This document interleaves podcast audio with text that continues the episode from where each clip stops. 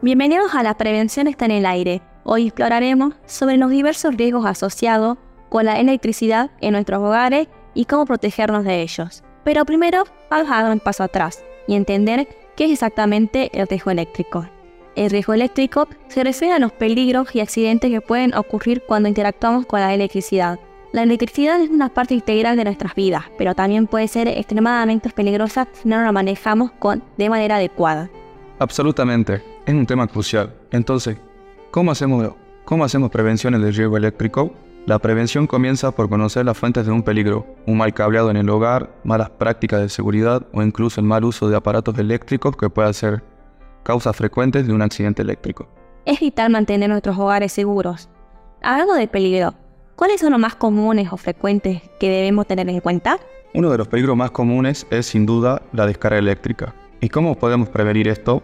Por ejemplo, evitando tocar elementos conductores de electricidad como cableados expuestos o enchufe en mal estado. Las descargas eléctricas pueden ser mortales y causar daños permanentes. Cierto. Otros peligros eléctricos común es el incendio. ¿Y qué medidas podemos tomar para evitar cortocircuitos y sobrecalentamiento de cables o equipos eléctricos? Es crucial verificar regularmente el estado de los cables, además de evitar la sobrecarga de los enchufes. Pero, ¿Qué consejo le podemos dar a nuestros oyentes para mantener sus hogares seguros? Una medida importante es contratar a un electricista profesional para que revise el estado de nuestras instalaciones eléctricas.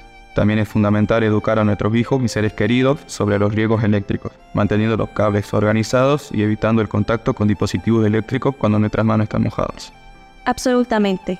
Recuerden, la electricidad puede ser un gran aliado, pero también una gran amenaza si no la tratamos con respeto y precaución con un poco de educación y atención, podemos minimizar los riesgos eléctricos en nuestros hogares y garantizar la seguridad de todos. Hasta aquí con nuestro episodio de Sobre el Riesgo Eléctrico.